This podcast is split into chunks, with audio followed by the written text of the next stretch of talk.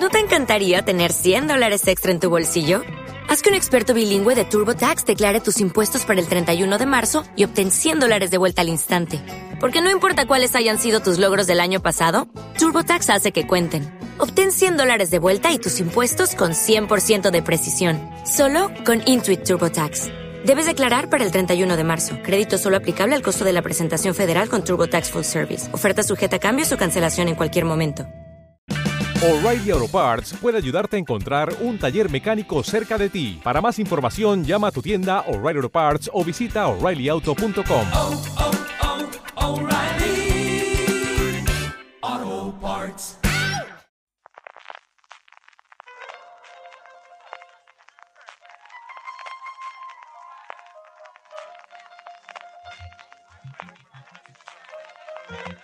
Estás escuchando Fuera de Series con CJ Navas.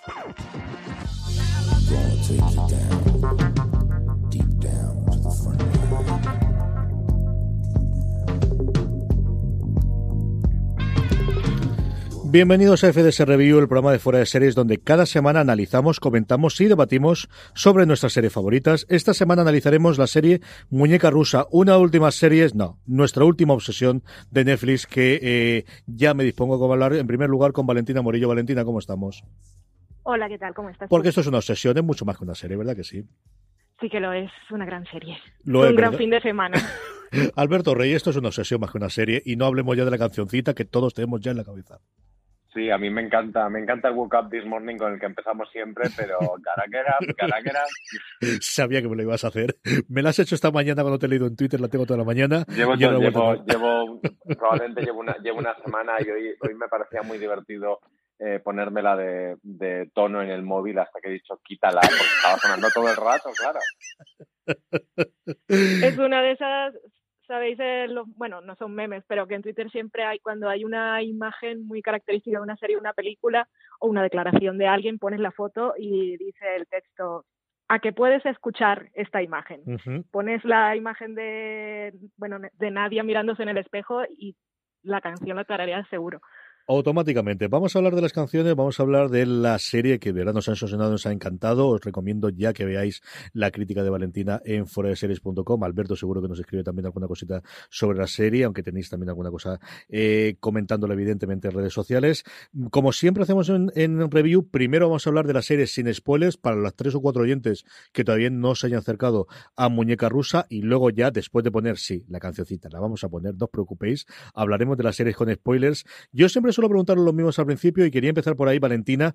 Eh, ¿Cuál fue el primer recuerdo que tienes de la serie antes de empezar a verla? La primera momento de, de eh, qué va a ser esto de Muñeca Rusa.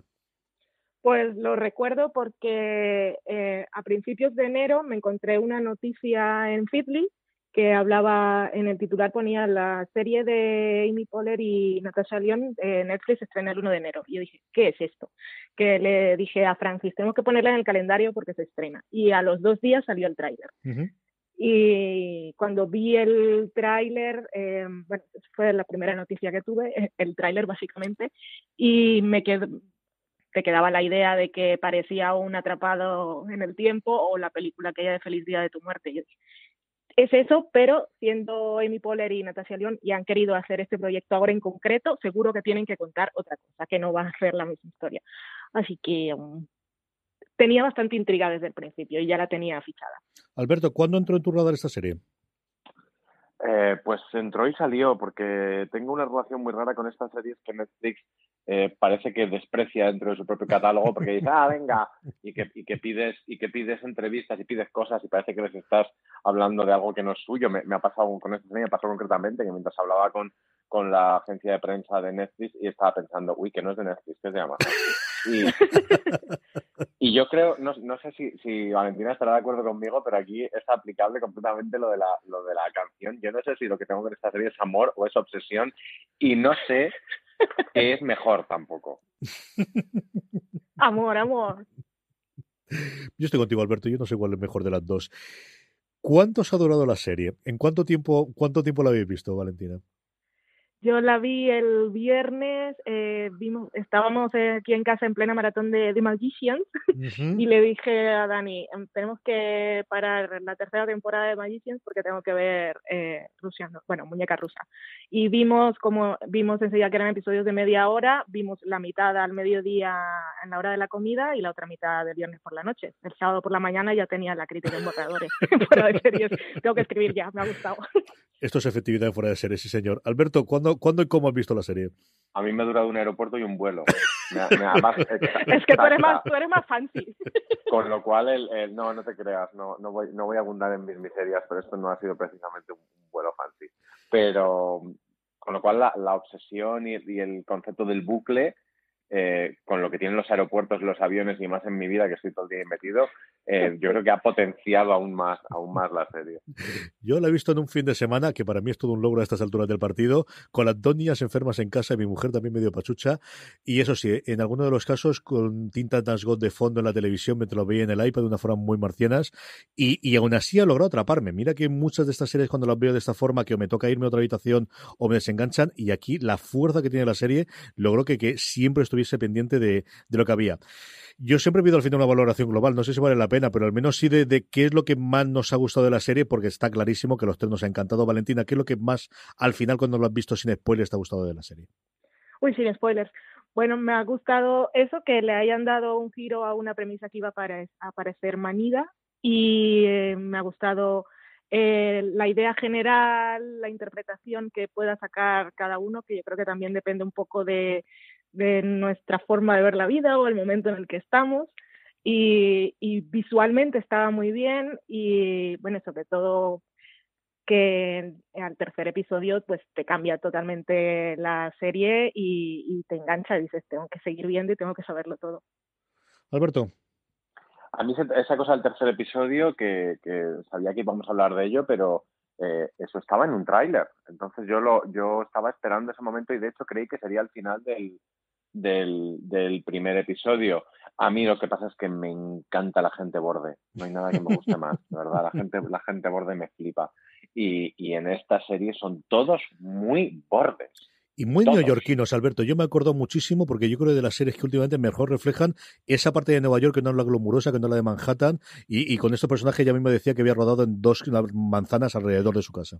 Pero sí es Manhattan, ¿eh? lo que pasa es que es la parte de Manhattan a la, a la que nadie va. O sea, esto es, esto es, hay un momento que dice en la dirección, que creo es Ave- Avenida B y la, y la calle 1 o la calle 2, es el, el es, es, nadie va y tampoco vayáis, quiero decir, no, no, no está Natasha León por ahí eh, mm, con el pelazo ese del que también deberíamos deberíamos hablar. Es una serie muy neoyorquina, pero es lo que tú dices, es de esa Nueva York borde de gente que se cae mal, pero sin embargo de, de esas relaciones tan, tan específicamente neoyorquinas como la que tienes con el tío del, del badulaque o, o el ayudar a extraños porque los has visto por el barrio. Eh, Eso a mí me, me interesó mucho, pero, pero fundamentalmente los bordes que son todos lo mal que te caen, pero las ganas que tienes de tomarte una copa con ellos. Sí, la Nueva York que, bueno, es que escuché a Natasha León hablando en Build Series, Build Series, es un canal de YouTube que, en el que va toda la gente a promocionar series y películas. Tiene muy pocas visualizaciones, pero es espectacular la de gente que llevan a presentar cosas, así que le pasaré el enlace a María para que lo ponga en las notas del programa porque, porque está muy interesante. Anyway, que Natasha León hablaba de la serie sobre Nueva York, decía que era un Nueva York que era más lo que había en los años 70. Por, y es un poco como a los neoyorquinos les gusta verse a sí mismos, que todo eso se ha perdido, como dice un poco eh, Alberto.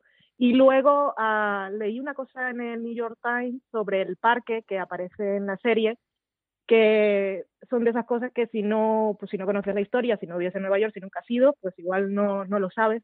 Y parece que tiene bastante importancia, porque es que no sé si Morena va a contar esto ahora, pero a mí me está encantando, sigue, ¿eh?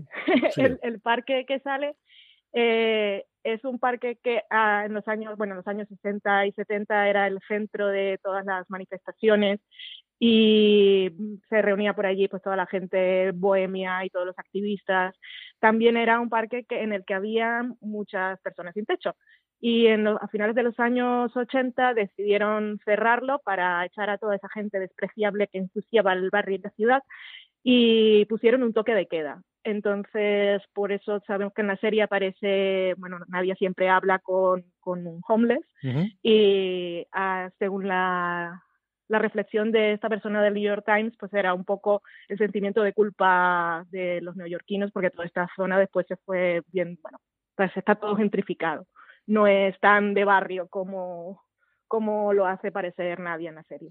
Vamos a Sí, meternos es ya- curioso porque además han, han coincidido en, en, voy a decir, en, en la parrilla, en la cartelera, ya no sé, no sé cómo se diría, pero han coincidido en el tiempo dos, dos series comedia protagonizadas por mujeres muy locas que han hecho su, su peculiar canto de amor a, a Nueva York, que ha sido esta, eh, Muñeca Rusa, y luego eh, Kimmy Smith, que ha terminado la temporada haciendo un Sí. homenaje a, a Nueva York absolutamente loco, pero que yo enlazo muchísimo con lo que, con lo que cuentan Natasha León y Poehler. Vamos a meternos ya en la parte con spoilers, sí, después de escuchar Get Up, pero antes de eso sí quería dejaros, sobre todo, eh, para la gente que ha escuchado hasta ahora el trozo, que le está interesando la serie, que lo mucho que nos está gustando, la gente que nos oye habitualmente, pero que necesita ese teaser, yo creo que pueden verlo fácilmente en el tráiler. Me extraña que alguien que haya entrado en Netflix hice la prueba al menos pequeña en nuestra redacción y a todo el mundo nos aparecía en la home durante este fin de semana Muñeca Rusa. Yo creo que es la serie que han promocionado con diferencia, al menos durante el viernes, el sábado, Netflix. Pero alguien que todavía no lo ha visto y que quisiésemos contarse sus spoilers, Valentina, ¿tú qué dirías en dos, tres frases de qué va la serie? Pues nos cuenta la historia de una mujer que en su cumpleaños número 36 eh, se encuentra con que la noche siempre acaba con ella muriendo en un accidente. Y la serie lo que nos va a contar es que, que- va descubriendo ella, que, por qué le está pasando esto o qué es lo que le está pasando. ¿Añadimos algo a eso, Alberto? Pues que ahora que, que Netflix se enfrenta a la, a la acusación o el lugar común, o ya casi el cliché de que es una plataforma más ocupada por la cantidad que por la calidad, de que hay pocos contenidos eh, indies independientes y, por qué no decirlos, un poco gafapastas y hipsters, esta es esa serie.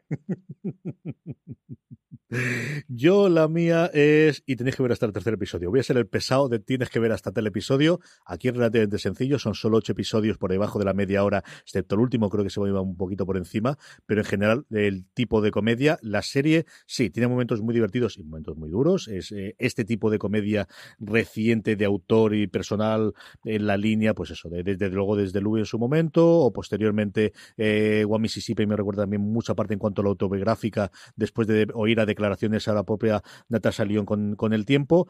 No me enrollo más. Vamos a poner la sintonía y a la vuelta hablamos ya de muñeca rusa con spoilers.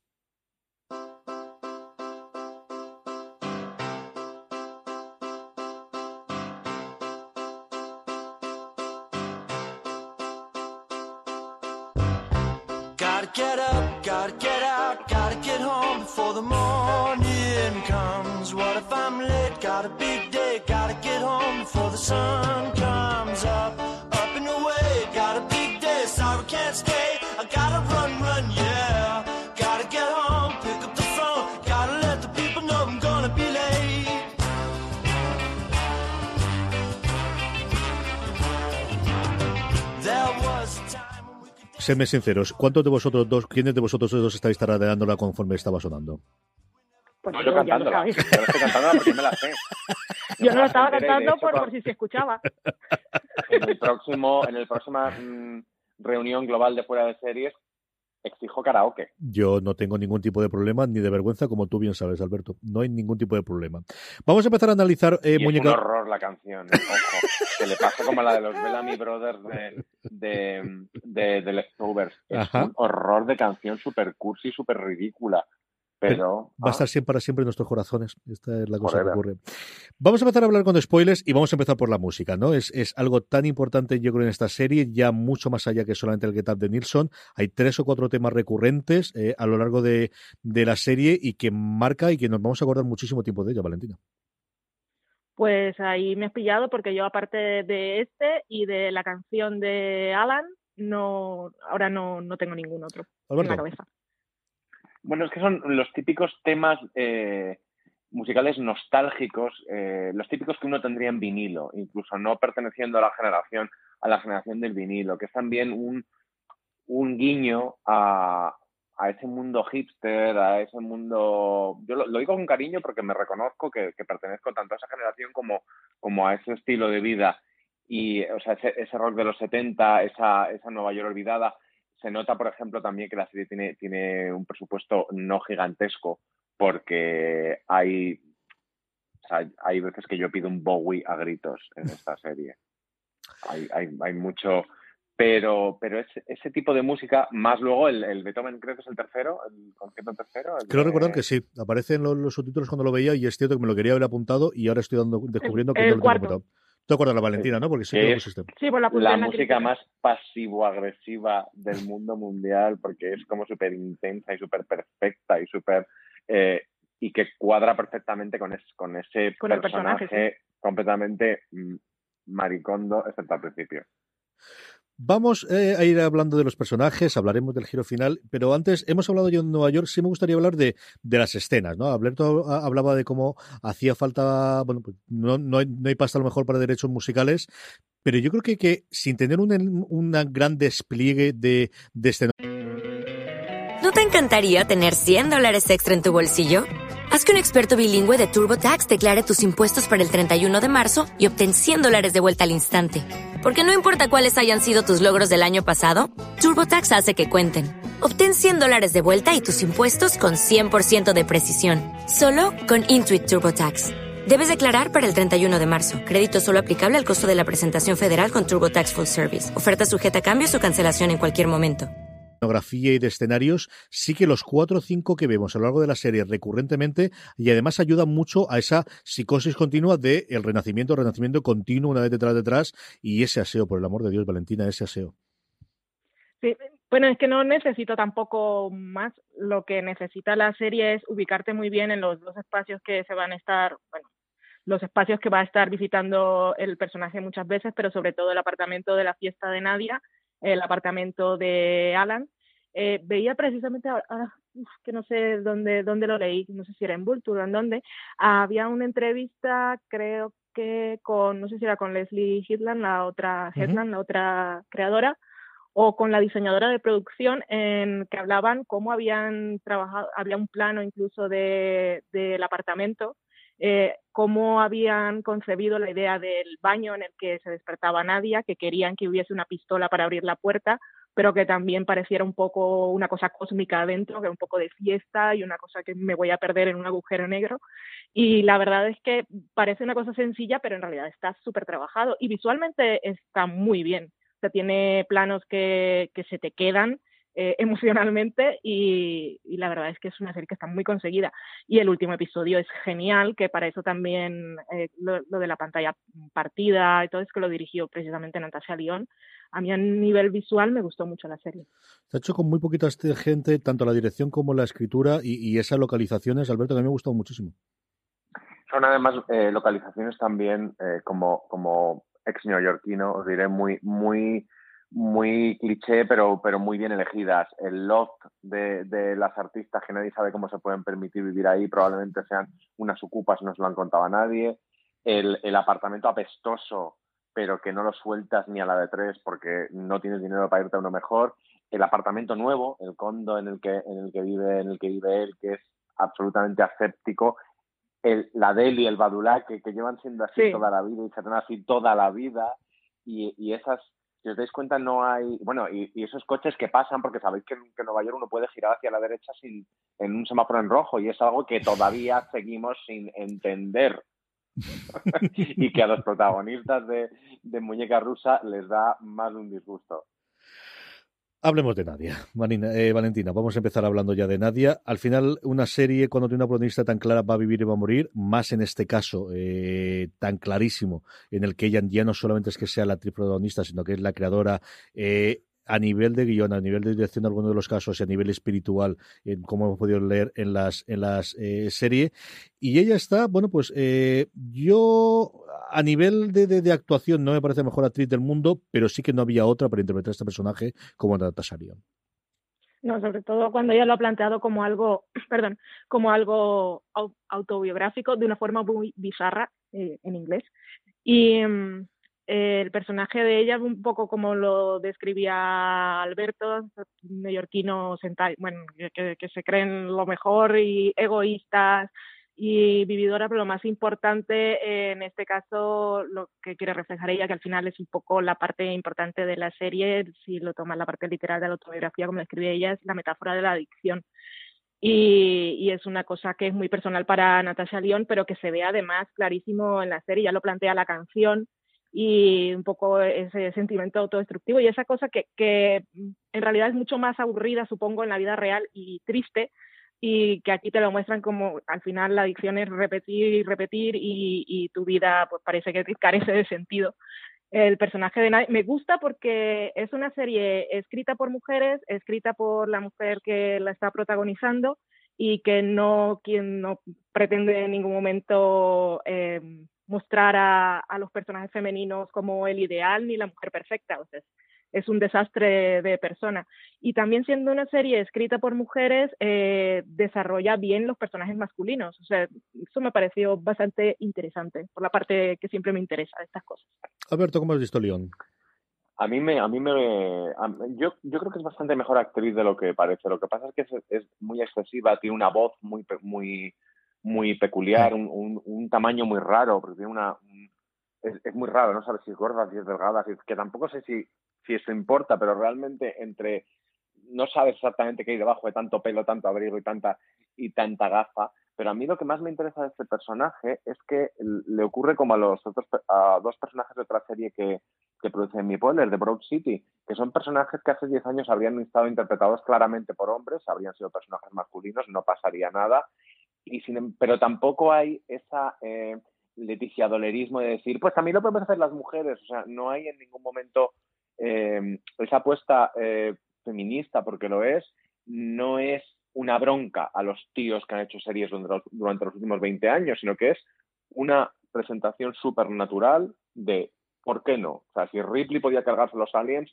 ¿por qué Nadia no va a ser una viciosa diseñadora de videojuegos y un desastre de tía que tiene la casa hecha lo puto peor? Y ese desayuno, o sea, yo mira que yo soy de desayunar cosas raras, pero una yema de huevo con tabasco bebida. Eso es de, de, borracho, pero yo nunca llegaría a ese nivel. Eso que decías es bastante importante, Alberto, y me ha recordado algo que leí de, de Amy Poehler hablando de esta serie que decía que Nadia era su Tony Soprano. Y era un poco eso precisamente que decías, que por qué una, un personaje femenino no podría hacer lo que hacen los hombres y, y, y, serlo y ya está, o sea, sin necesidad de justificarlo de ninguna manera. Y Natasha León, esta referencia a mí se me pierde, no sé si vosotros habéis visto la película, ella dice que basó su interpretación en la del personaje de Philip Marlowe en The Long Goodbye. Yo vi el largo adiós hace muchísimo tiempo, Alberto, tú eres mucho más cinefilo para estas cosas que yo.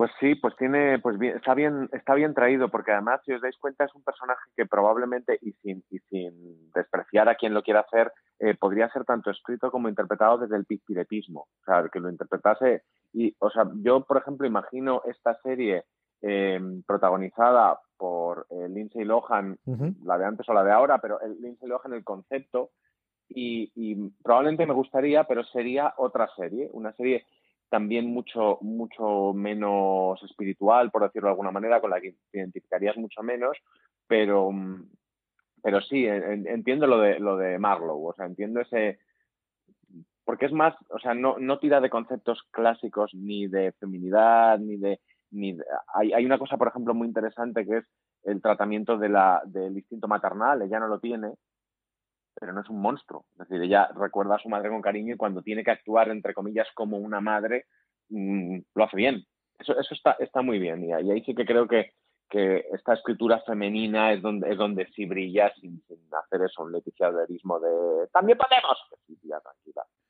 Yo, ella me mm, le está dando vueltas un montón de veces. Hay dos partes. Una, para mí fue un gusto adquirido. Me encantó la voz desde el principio. Es algo que cuando la ves en versión original, y espero que los que ya eh, estéis oyendo lo hayáis visto porque vale la pena, marca tanto, tanto a la persona y al personaje, en este caso, esa voz tan profunda y tan grave, eh, que yo creo que le va como anillo al dedo al personaje.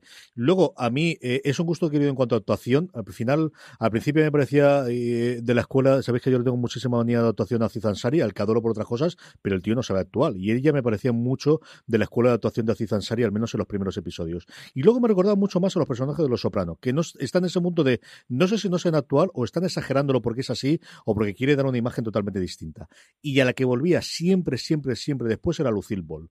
De las personas a las que yo he visto en, la pantalla y más me recordaba Natasha León, evidentemente un registro totalmente distinto de lo que hacía en su momento con I Love Lucy, pero en cuanto a lo que hablaba Alberto de no sé cómo encajarla en, lo que hay, que es lo que ocurrió en su momento con Lucille Ball, volvía una y otra vez a esto es lo que yo creo que podría hacer Lucille Ball a día de hoy en comedia, como en su momento pudo hacer, por lo que el pobre pudo hacer, porque las circunstancias y la época en la, en la que era. ¿Algo más que queremos hablar de eh, nadie el personaje más allá de, la, de Natasha León, la creadora, Valentina?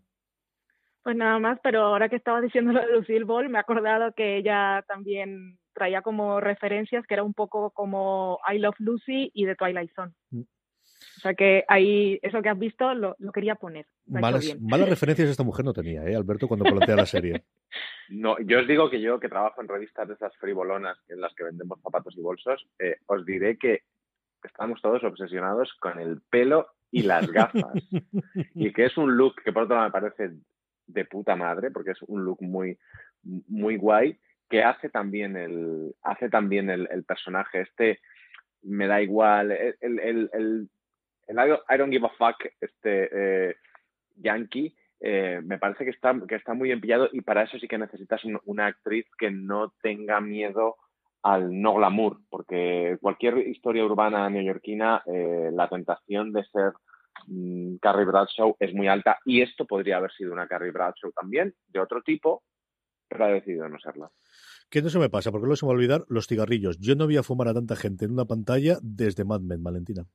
sí, sí, sí que fuma aquí. Pero bueno, cigarrillos y alcohol y todo tipo de droga. Bueno, todo tipo, ¿no? Que luego con el Jodorowsky Dune, a ver ¿qué, es lo que me ha puesto, que esta sensación no la había tenido, esa, esa idea de morirme.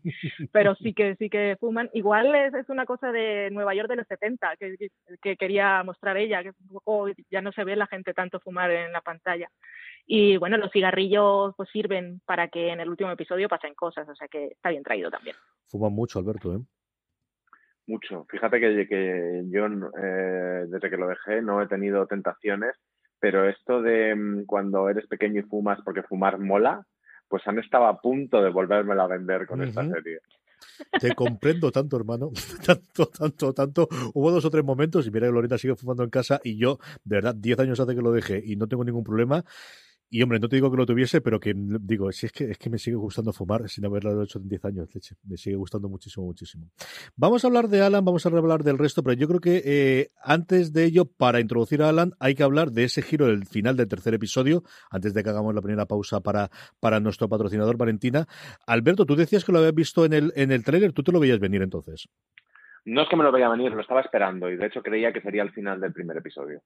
Pero el concepto episodios yo ya con estas cosas de media hora que podemos meternos en un atracón, creo que antes o después se, acabará redefiniendo y una de las maneras es esta. Yo creo que hay mucha gente que habrá dicho, vale, el primer cliffhanger llega en el tercer episodio y no pasa nada. Valentina, tú lo tenías porque a mí me pilló totalmente de improviso, ¿eh? Sí, yo lo había visto en el tráiler y sabía que por ahí iba a ir el giro y por eso me sorprendió que tardaran tres episodios y me pareció bien al final que me presentaran, me mostraran más, más cosas de Nadia antes de introducir al otro personaje. Sí, porque al final lo que hemos tenido es, bueno, esta es la Nadia antes y a partir de aquí vamos a tener ahora como seis o siete episodios de desarrollar después de este encuentro, ¿qué es lo que vamos a querer hacer con ella, Alberto? Pues no lo sé, de verdad no lo sé. Valen. ¿Cuál es la pregunta? Que yo creo que al final lo que tienes es dos o tres episodios en los que te plantean cómo es Natasha, cómo es eh, Nadia antes de empezar a conocer a Alan y a partir de aquí vamos a tener el resto de la temporada o el resto de la de los episodios que tenemos para eh, para presentarte esta nueva personaje que vamos a tener.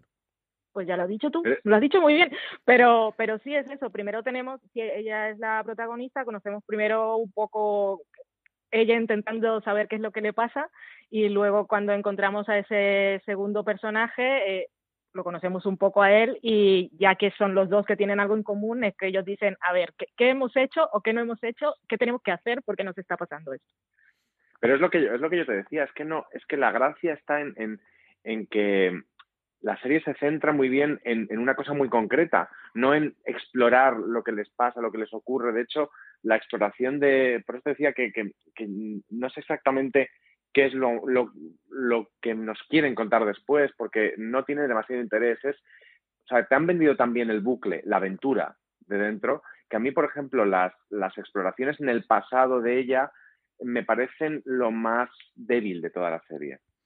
Ahora vamos a ir con todo eso antes de, meternos con Nala, con el resto del elenco, que no se os olviden las amigas que tiene nadie en ese episodio de, de, increíble de Love de, de, Nueva York. Hablaremos evidentemente del último episodio y del giro que a mí se me sorprendió total y absolutamente, de la escena final y luego, bueno, pues una duda que nos ha quedado, ellos han dejado caer en todas las entrevistas que tienen, que oye, que más ideas tienen y a lo mejor hacen más temporadas. Pero antes de todo eso, como os decía, vamos a dar un paso a nuestro patrocinador de la semana y volvemos para seguir hablando de Muñeca Rusa. AMC estrena en exclusiva el próximo 21 de febrero la serie bélica Das Boot El Submarino, una secuela de la mítica película de Wolfgang Petersen que ha sido un éxito de audiencias en Alemania. Das Boot El Submarino sigue las vidas de la tripulación de un submarino alemán y miembros de la resistencia durante la Segunda Guerra Mundial. Él es el teniente Hoffman. ¿Estará al mando de uno de los submarinos nuevos? Aliados. En el submarino estamos solos. Necesito pedirte una cosa esta noche. Dime que no es nada ilegal, dímelo. Amantes. Y todas las personas que están muriendo son inocentes. Espías. Una misión secreta. Sí, orden directa del despacho de Goebbels. Enemigos. Morir porque hayamos subido a bordo a un pasajero. Es una deshonra. Debemos lograr que se implique a nivel personal. ¿En qué bando estás? ¡Alarma! ¡Inunden cámaras!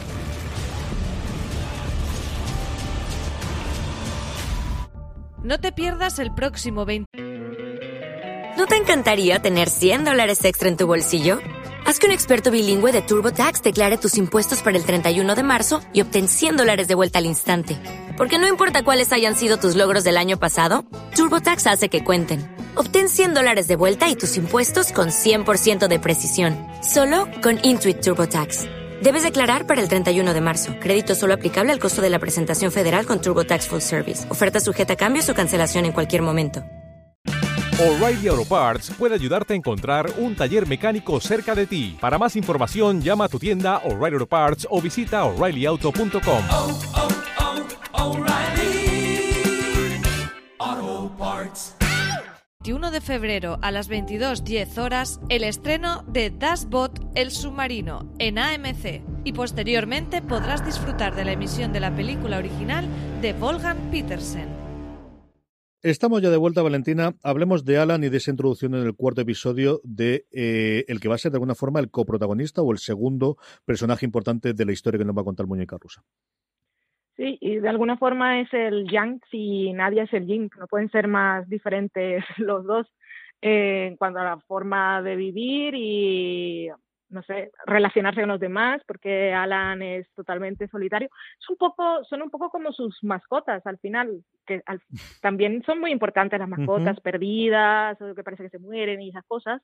Nadia es muy gato, a su ritmo, por la calle, con todo el mundo, y, y el otro es el pececito solitario en la pecera, súper limpia, que no hay ruido, una cosa así, bueno, muy metódico, que tiene sus problemas también de salud mental. Así que es un personaje interesante como contrapunto. Alberto, ¿qué te ha parecido Alan? A mí Alan me parece un personaje interesante, me parece un personaje necesario, pero, pero así como ya os decía que a mí de, me interesa de Natasha ese concepto también, de, de, tanto de, Natasha, lo que ha escrito, quiero decir, ese concepto de, muñeca rusa, del título de tú puedes decidir entrar en las siguientes capas o puedes no hacerlo. Uh -huh. O sea, puedes, puedes quedarte en la superficial porque funciona exactamente igual y porque además de eso va a Nueva York, de fabricarte quien tú quieres ser, que es lo que su personaje hace. Entonces, que la historia de, de Alan esté completa, por decirlo de alguna manera, y sea tan dramática, me parece que está muy bien pero si la serie hubiese sido al revés, si Alan se hubiese encontrado como en un, en un club de la lucha, con, que es lo que ocurre, ¿no? El personaje equivalente es el, el, el, eh, aparece después. Si él, se hubiera, si él hubiera aparecido al principio de la serie, hubiéramos tardado tres episodios en conocer a, a, a Nadia, la serie no me gustaría tanto. No, no, no habría sido nada interesante. Y, y es interesante ahora pensando en cómo son los dos y todo lo que estamos hablando antes del personajes femeninos y masculinos que en, en otro momento podría haberse invertido el género en los personajes y habría sido totalmente lógico que la mujer fuera la ordenada y la que tiene celos por la pareja y, y el personaje de Nadia estuviese interpretado por un hombre. No estamos ya en ese momento, afortunadamente. Vamos, eh, el resto de personajes, porque yo creo que también tenemos un montón de, personajes en ese universo que hace Nadia. Eh, la que más veces encontramos con ese Hello Baby que le dice constantemente es Maxine, que le sirve como apoyo y de alguna forma es la que a ella le sirve de algo está pasando conforme va desapareciendo la gente, pero tú, Maxine, no, tú no puedes desaparecer de mi vida. No, ella no, no desaparece. Es el, es el eje, en, por lo menos en el apartamento, que en los, en los últimos episodios está casi vacío y es además la que le presta la camisa blanca para que al final podamos distinguir Ujú. ya el presente, bueno, a la Nadia sí, la del presente y la del pasado. Alberto, ¿qué te parece Maxine? Ma- Maxine es que me parece un personaje instrumental. Una de las cosas que más me interesa de, de Muñeca Rusa es que tienen tan claro que el personaje protagonista es, es una mujer que, que no necesita justificar nada, eh, que el resto de los personajes bien construidos son los tíos. Los, tanto, tanto el ex de ella como el, como el despreciable, no tan despreciable, porque lo acabas comprendiendo muy bien de, de la fiesta, el de Brandon, Mike. eh, Eh. Sexton. Yo no lo comprendí Eh, nunca. Yo sí, sí lo comprendí porque eso es el egoísmo. Es decir, y, y es, y es un egoísmo que, si lo analizas, daño, daño no está haciendo. Es un señor que simplemente es muy, muy egoísta y, y nu- nunca te ha vendido una moto, una moto que no es. Entonces me resulta interesante que se decida abundar en esos, en esos personajes más que en Maxine, que Maxine por otro lado es una loca divina, y, pero maravillosa.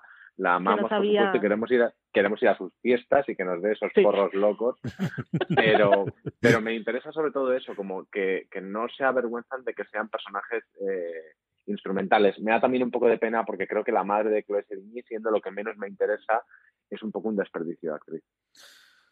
Yo eso que tenía también, yo esperaba verla mucho más, sabiendo que es íntima amiga de, la creadora de la serie, y, al final la te vemos solamente en esos flashbacks en el penúltimo episodio, y yo pensaba que íbamos a utilizarla o iba a aparecer muchas más veces. Se habla muchas veces de su madre en conversaciones con Ruth, que también es otro personaje que quiero que hablemos un poquito, pero es, cierto que, que, que el personaje de Close Sevigny, la, la madre de Nadia, aparece solamente en ese episodio, Valentina.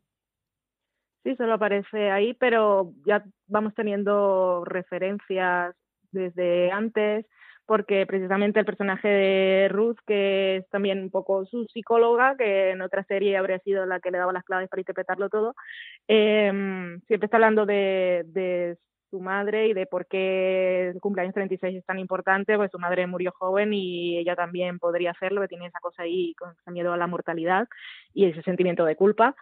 Y, y, y además eh, Ruth fue una figura que vemos que estuvo desde su infancia, o sea que es un poco segunda madre. Ruth es quizás el personaje femenino con, con- con más claro, con más trasfondo y más por relación con, con nadie de los que podemos encontrar, ¿no, Alberto?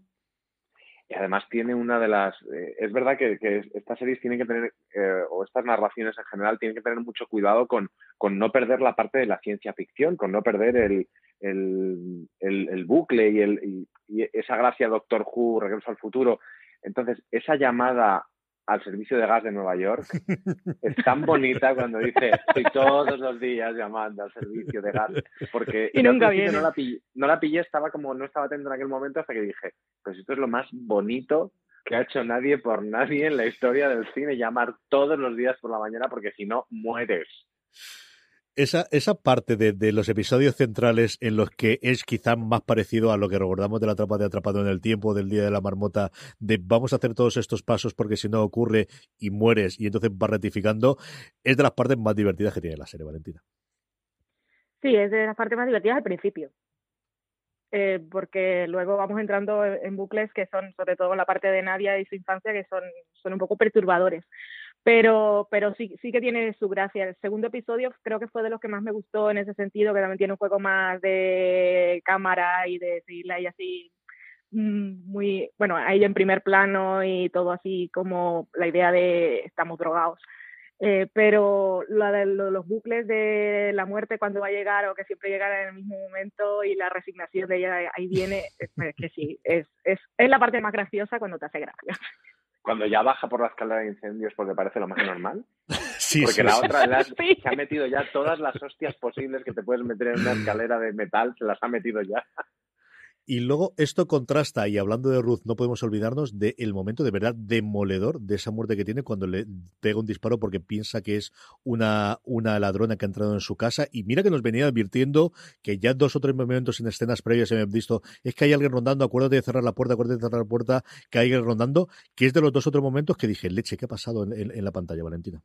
Sí, a mí me pilló por sorpresa porque sí lo, lo estaban avisando y no, no me había quedado con él y también ahí te hace la pullita de que tenemos armas, porque tenemos armas y para qué, para usarlas. ¿Y qué puede pasar? Pues estas cosas. Tiene cuatro momentos y mira que sabes que voy a volver a revivir, Alberto, pero de esa se me hizo el corazón un puño, ¿eh?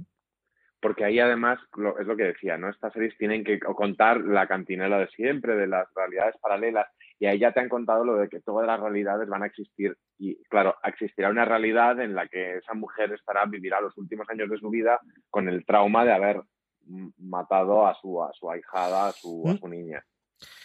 Hablemos, si os parece, de John. John yo creo que es un personaje que se nos presenta de una forma distinta de cómo se va a desarrollar después a lo largo de, de la temporada y que además lleva aparejado algo que va a ser muy importante para la resolución de la, de, de la temporada de la serie, que es su hija, a la que nadie, hasta que no le dé entrega ese libro, hasta que no de alguna forma simbólica se deshace de ese libro que representó para ella su infancia, no va a romper el bucle y tendrá las consecuencias que tendrá en el último episodio que después comentaremos. Valentina, ¿qué te ha parecido el personaje de John? Personaje de John me- me ha gustado, demuestra una parte de, de Nadia de no querer tener compromisos o simplemente no aferrarse a nadie y por ende no establecer contacto con, con su hija tampoco. Eh, el personaje de John tiene el momento más divertido que es cuando van a donde el rabino, porque para ver si es que una de las cosas que tenemos que descartar es que el edificio pues esté encantado porque ha- han pasado cosas y, y ahí te hacen la gracia también de que a ella no la quieren atender porque es mujer, tienen que ir con un hombre que no está, no está, ¿cómo es? No soy judío, pero estoy circuncidado. Sí, ¿no? sí, sí. Es un, es un, esa parte es muy graciosa y él como personaje, la verdad, es- está muy bien. Y cumple su función también, pero también nos cuentan muchas cosas. Está bastante bien definido, pero, pero es un personaje que, que también se presta, eh, conoce bien a Nadia y sirve para esos momentos de, de más introspección, para conocer más a su personaje, pero también nos deja muchos momentos cómicos. A mí me gusta cuando entra con el rabino y de repente despliega la lista de la compra y ve lo que le ha pedido esta loca de las narices de tiene que preguntar y la cara que se le queda en ese momento me parece maravilloso. Sí, estoy leyendo la pregunta tal como me la han escrito. Eh, Alberto, ¿qué te ha parecido John? Pues que me divierte también que el que quiere casarse es él y ella es la que es un desastre y ella es la que no tiene que pedir perdón por no por no querer o por y encima tampoco es que pida perdón ella es ella es hace unas se hace la longis todo el rato con estas con estas cosas y me, y me, y me divertía mucho porque me veía un poco identificado Hacia el Paquito, bajo un poquito la voz. A mí me ha encantado el personaje, me parece que la comprenda, la entiende y la acepta. Ya no es que la acepte, es que le gusta así, es que le gusta a ella, ¿no? Y, y el momento más duro, yo creo que junto con el disparo de, de Ruth que comentábamos antes, es cuando ella se echa atrás de dar la primera vez el libro a la cría y él le empieza a suplicar de no me hagas esto, por favor no me hagas esto conmigo. Sí, porque la niña está Es- mirando. Es el único momento en el que él, él está dispuesto a aceptar todo, a dejar su trabajo por ir allí, pero por Dios, no me hagas esto con, delante de mi hija. Y no sé, aquí una vez más, nu- nunca se debe separar si porque también tengo las crías o porque será, pero ese es el otro momento de, de golpe eh, moral y emocional que a mí más me dio la serie, Valentina. Sí, y como nos recordaba Alberto, la parte de ciencia ficción, en esa línea temporal, pues él está destrozado y la niña pues dice, ¿por qué esta mujer no me quiere conocer? ¿Y ¿Qué Y no habrá la, la- libro. la pobre cría, Alberto? y la cría además con esa con esa eh, con esa prim- primera escena haciéndole la peineta a Natasha Lyonne y ella adorando a la niña desde ese momento. Sí, sí, de- de- Identificación esta de las total con Natasha Lyonne ahí también. Sí, sí, sí, total y absoluta. Eh, hemos hablado de Ruth, hemos hablado de John, hemos hablado de Maxine, hemos hablado muy poquito de Mike. Si queréis comentamos un poquito de él, podemos hablar por la relación que tiene, bueno, ese eh, trío, eh, cuarteto que se forma también junto con, con Alan y con su prometida. Que yo pensaba que se iba a explorar por otro lado y, y que iba a ser toda una comedia de enredos, pero no, al final la cosa queda bastante, bastante clara en los distintos episodios, Valentina. Sí, que queda clara, no hay más líos. Un punto de referencia también que está desde el principio, que aparte está relacionado con Alan, o sea que cumple bien su función.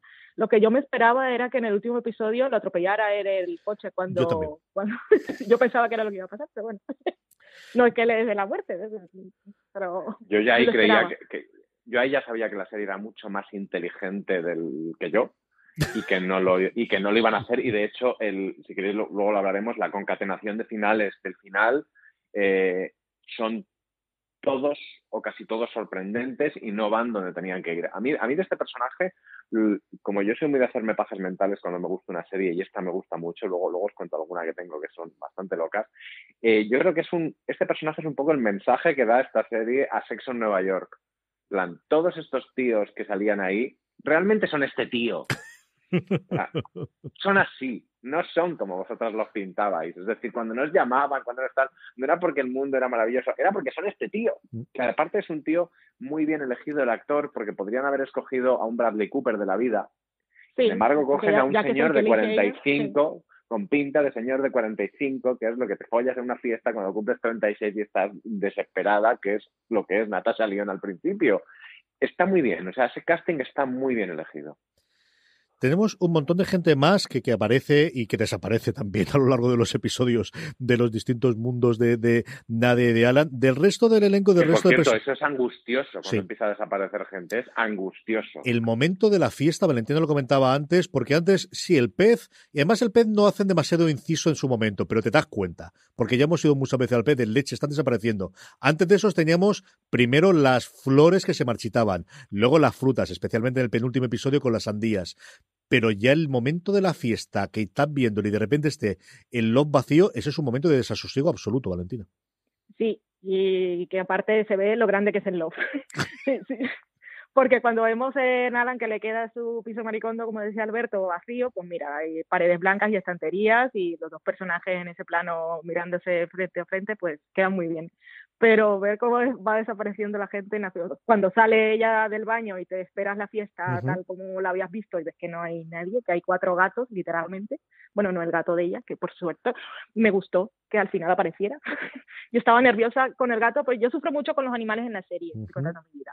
Y cuando en el primer episodio vi que aparecía el gato, eh, que lo tenía en algún momento en que se iba a morir, que está sentada en un puente o algo así, yo dije que suelte el gato porque se va a morir y se va a caer con el gato. O sea, yo sufrí en ese momento más que toda la serie. Ay. Alberto, mucho desasosiego con, con la desaparición de las personas, muy leftovers, ¿eh? Claro, y eso además consigue que una escena que podría ser ridícula o Jennifer Anistónica, me encantan estos adjetivos que, que invento por el camino, cosas. Leticia Dolérico, Jennifer Anistónico, que es cuando ella tiene el momento Natia Bascal de te quiero a ti, te quiero a ti, te quiero a ti, te quiero a ti, que podría ser una escena muy ridícula, pero la serie ya te ha llevado a un punto que hace que eso esté en otro, en otro tono, esté en otro plano y que el final del que hablaremos eh, ya estén empezando a vendértelo. Total, absolutamente. Eh, antes de vayamos con el final, ya tiramos por ahí. Del resto de personajes, del resto del elenco, ¿alguno que te haya gustado especialmente, eh, Valentina? Pues yo creo que hemos mencionado los más importantes. Bueno, está la otra amiga de la fiesta, que está, bueno, es divertida, tiene ese momento en que se despierta, que dice ella que ha pasado, no recuerdo qué ha pasado, pero seguro que fue algo muy bueno, que se despierta en el sofá con personas de todos los sexos y edades desnudas.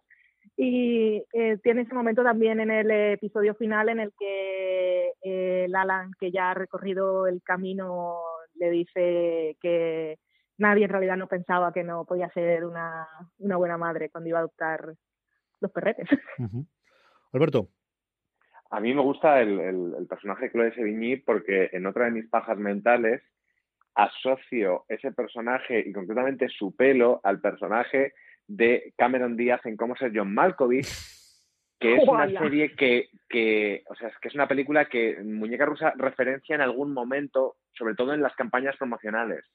¿Sabes? Me recuerdan mucho a las mismas fotos y que además es una, es una película escrita por Charlie Kaufman, que es el colaborador habitual de Gondry, mm. al que la serie hace un homenaje en su final, claramente.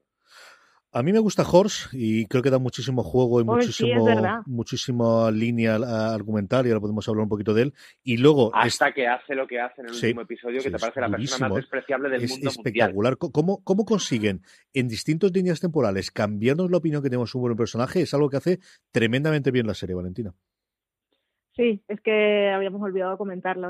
La, el, la parte, bueno, lo que vemos al final, la verdad es que te destroza un poquito que al principio parecía que iba a ser un poco el que la iba a guiar en todo su camino, porque siempre se lo encontraba y, y ella pues tenía tantos momentos de conexión con él y se preocupaba por llevarle los zapatos y todas esas cosas, la verdad es que al, al final te deja un poco, un poco picuet. Y al final es, bueno, vete a suicidarte tranquilo, que ya me quedo yo con la cartera con lo que haga falta, ¿no, Alberto? Sí, sí, sí. Sí, eso es un momento muy, muy triste, pero la serie está muy bien. eh, tiene varios de estos en los que te anclan a la realidad, porque hay que tener. O sea, yo eh, soy de la opinión, y, y la comparto con un par de guionistas con los que he hablado de la serie, de que el andamiaje detrás de, debajo de, de, de Muñeca Rusa es potentísimo. Con lo cual, esa tercera guionista de la que no estamos hablando y que probablemente sea la responsable de la Sí. estructura, quizá tenga muchísimo más mérito de lo que de lo que creemos, porque tiene la serie tiene esos momentos en los que periódicamente te anclan a que estás viviendo una realidad hasta cierto punto dramática. O sea, el, hay personajes como el, interpretado por Dasha Polanco, la, la, novia de él, que son de un nivel de despreciable, de decir, mira tía, eres lo peor. O sea, eres pasivo-agresiva, hija de puta, mmm, ne negada, o sea, es y sin embargo es una tía. Cuando dices, vamos a identificarnos con otra mujer, ella. Y este es el personaje más tóxico, quizá, que no, no hemos hablado de, ella y quizás sea lo mejor. Leslie Headland, que es que la, tercera co-creadora, eh, es la que entra más tarde en el proceso de producción de la serie. Natasha Lyon comenta alguna de las entrevistas, Valentina, que tú has leído muchas más que yo, que llevaba con esta idea rondando la cabeza con Amy Poehler desde hace siete años. Leslie es la que entra en el último caso, dirige cuatro o cinco de los episodios de toda la temporada y sí parece la que al final le da un poquito el pistoletazo de salida de por aquí puede ser, por donde puede convertirse esto en una serie, ¿no? Sí, eh, ella al final es la que escribe, bueno, es que escribe en los episodios, pero mmm, Natasha Lyon no tenía experiencia, así que suponemos que es una de esas personas que, que traen para que encarrile un poco el asunto. De, tenemos muchas ideas y muy buenas, pero cómo, cómo construimos esta historia para, para que tenga todo ese andamiaje del que hablaba Alberto. ¿Sí? Ella, ella en realidad había hecho una película y lo que hace más es, es teatro, es dramaturga. Y pues la verdad es que además es la que planta siempre los primeros episodios en la serie son los que definen el estilo visual y, y, qué es lo que va a presentar para el resto. Que tenemos a Natasha León en el último, que es muy guay y tal, pero es un poco trabajo acumulado de, de lo que ha hecho eh, Headland al principio. De hecho, Headland dirige, ahora lo estamos mirando hoy aquí, los tres primeros y el penúltimo episodio, uh -huh. y, y, se nota mucho su mano, Alberto. Sí, es que de verdad creo que el, que el andamiaje en esta serie es, es fundamental y, y, y, esos, esos pequeños detallitos también de dirección en el, en el, no sé si es en el primero o en el segundo episodio, yo volviendo a mis pajas, pero creo que en este caso son, son, son necesarias. Hay, hay un plano que es literalmente el mismo de un episodio de Sexo en Nueva York, que, que era el famoso Single and Fabulous, que, en el que la protagonista tenía 36 años, los mismos que son los mismos que la, uh -huh. que la protagonista de, de, Muñeca Rusa, y se encendía un cigarro para ir a una. Y el plano es exactamente el mismo. Son esos pequeños detalles para, para esta generación que somos nosotros ya de, de consumidores súper maleados por la, por la tele y que, y que no tanto esas referencias tipo Stranger Things de y vamos por aquí, vamos por allá, y esto es exactamente lo de aquella película, sino cosas mucho más eh, sentimentales, por decirlo, por decirlo de alguna manera. El, el, parque, por ejemplo, es ese parque que aparece prácticamente, o sea, como concepto en, tanta, en tanto cine indie, por donde paseas por la noche, donde. Eh, y esas cosas eh, son también mucho andamiaje de la serie. La, la, anclan y evitan que sea una cosa chiripitifláutica que lo único que conseguirías es que, como pasa en muchas comedias de estas de viajes en el tiempo, que te dejen de importar los personajes porque lo estás pasando fenomenal en el parque de atracciones. De hecho, que al final termine el bucle es una liberación, o que parezca que ha terminado, es una liberación y, y, y hace eso, que, que, que entiendas que la serie ha sido un drama desde el principio. Valentina, hablemos del final. Nos quedan nada, un poquito más de cinco minutitos, siete minutitos para que hablemos con tranquilidad de ese último episodio, de esa rotura del bucle y de esa escena final que nos plantea, pues a ver qué. Me estás preguntando qué plantea la final. No, en general, háblame del último episodio. ¿Qué te ha parecido desde el principio y cuando ves leche, que están en dos tiempos distintos? Sí, es que esa fue la parte que me sorprendió, porque ya ellos habían llegado a ese acuerdo de intentar ayudarse y tal, que es un poco para mí, por eso decía al principio que cada, cada uno puede interpretar un poco la historia como quiera y si es un drama y ellos tienen un trauma gordo, ella tiene ese trauma por la muerte de su madre y por la vida que está viviendo, que la puede llevar un poco a, a, morir joven también.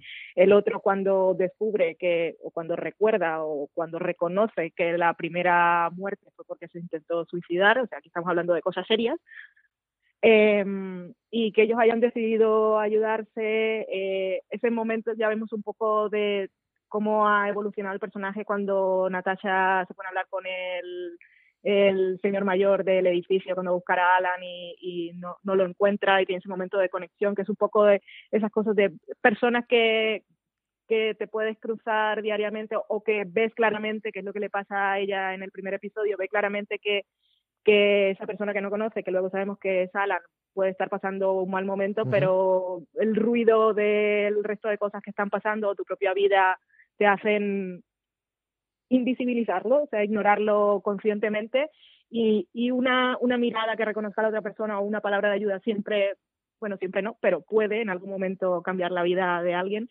Ese, esa idea es la que a mí me queda de, ese final y me gustó mucho. Lo que me sorprendió fue que al principio ya yo esperaba que, bueno, ahora van a encontrarse y tal, y, hacerlo todo bien, y entonces te, plantan el, la ciencia ficción a tope, que es que los personajes que ya han crecido y evolucionado aparecen en la línea temporal del principio del otro y eso me pareció súper interesante, o sea, y, y, fue de lo más chulo de, de, la serie como concepto, como temporada en general, me pareció brillante esa decisión. Alberto, todo tuyo, que nos quedan cinco minutos. Además, la serie ya sabe que estás, la serie y Netflix y el algoritmo y todo, Samsung, ya saben eh, que estás viéndola, ya saben que estás en el último episodio, que has llegado hasta ahí, con lo cual se pueden permitir eh, osadías o lujos o, o, riesgos que otra serie no, no, no podría pensando en un espectador que, se engancha tarde o que, o que no esté plenamente convencido.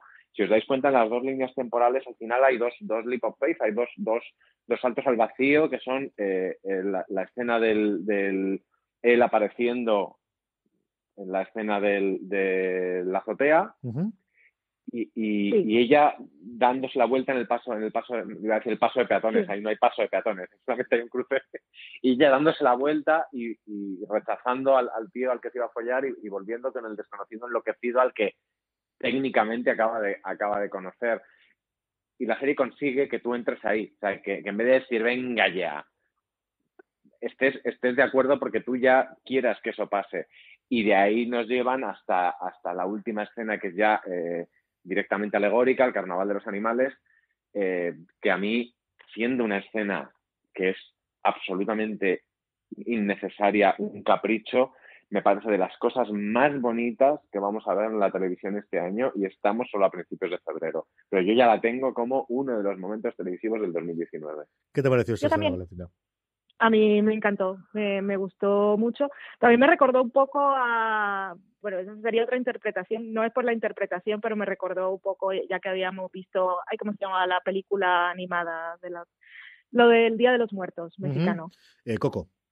Coco, eso es. Eh, será por porque la había visto hace pocos meses que, que me recordó un poco, me llevó a esa alegoría, pero el, lo sorprendente, lo sorprendente no, pero lo curioso de esa, de ese, de esa escena final, aparte de todo lo que pueda representar y todo lo que, te llegue a ti, lo espiritual, la interpretación, es que aparecen varias Nadias. En Alan no me fijé porque nadie es más fácil por el pelo, pero que mm, un poco esa idea de mm, todas las líneas al mismo tiempo, pero al final nos quedamos con la positiva y quedan los dos que ya han aprendido y recorrido algo, o si es por ahí que van a explorar la segunda temporada, es que no sé, ya aquí adelantándome un poco, que han hablado, ella hablaba de que tenía una idea para tres temporadas y a mí la verdad me parece como tan perfecta ya esta primera que en realidad no sé qué, qué es lo que me van a contar en una segunda, que, que confío directamente y cuando llegue la veré, pero que en, tal como queda, no sé, no, no lo entiendo, no lo veo.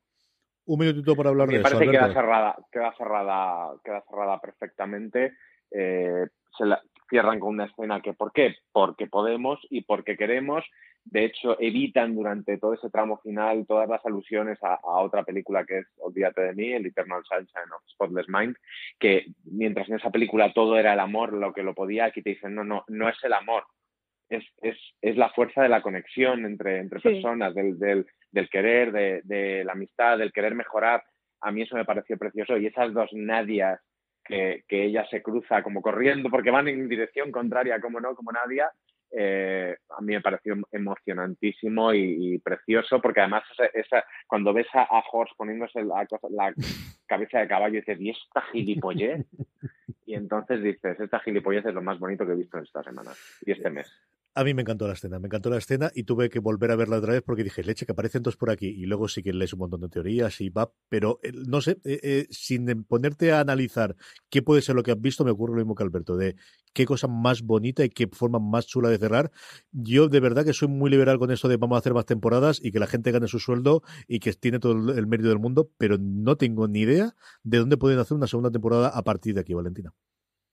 Sí, es que yo, o sea, no sé si se lo plantearán con nuevos personajes o, o es que es que no lo sé, es que me parece tan perfecta un poco lo que me pasó con Big Little Lies, pero uh -huh. es que esta me parece más cerrada aún. O sea, que en realidad yo no no lo sé, como tú lo dices, aparte de lo de que todos tengan trabajo, yo aparte si me ha gustado y, ya veo que las personas tienen un talento que con el que yo me identifico y que me interesan sus historias, la veré. Pero es que pensándolo desde el punto de vista de guion y tal, le digo, ¿por dónde van a tirar? ¿Me han dejado alguna pista? En realidad no lo tengo claro. Lo que está clarísimo yo creo es que se la van a rifar, como yo creo que ocurrió con Philip Wallace Bliss hace un par de, hace un año y antes del exitazo desde luego de Killing Eve, va a ocurrir exactamente lo mismo con Natasha Lyon, con Emmy Poehler ya está ocurriendo y yo creo que Leslie Headland es otro nombre para seguir muy muy de cerca que puede hacer grandes cosas. Se nos acaba el tiempo, es una verdadera pena, pero vamos a pasar a despedirnos.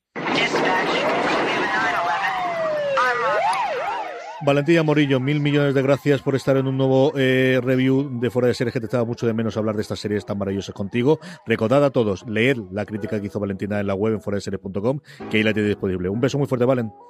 Un beso, gracias. Don Alberto Rey, un placer como siempre. Seguiremos hablando tú y yo mucho, mucho tiempo de este muñeca rusa. ¿eh? y qué ganas de hablar de series que nos molan así, a este nivel. ¿eh? además de verdad, además de verdad. Querida audiencia, como os decía antes, no solo la crítica de Valen, sino un montón de artículos que estamos sacando sobre esta verdadera obsesión de la redacción de Fuera de Series, que es Muñeca Rusa, junto con todas las críticas, noticias, comentarios. Muchas más cosas tenemos en fuera de series.com, en nuestro canal de podcast. Gracias por escucharnos una semana más y recordad, tened muchísimo cuidado y fuera.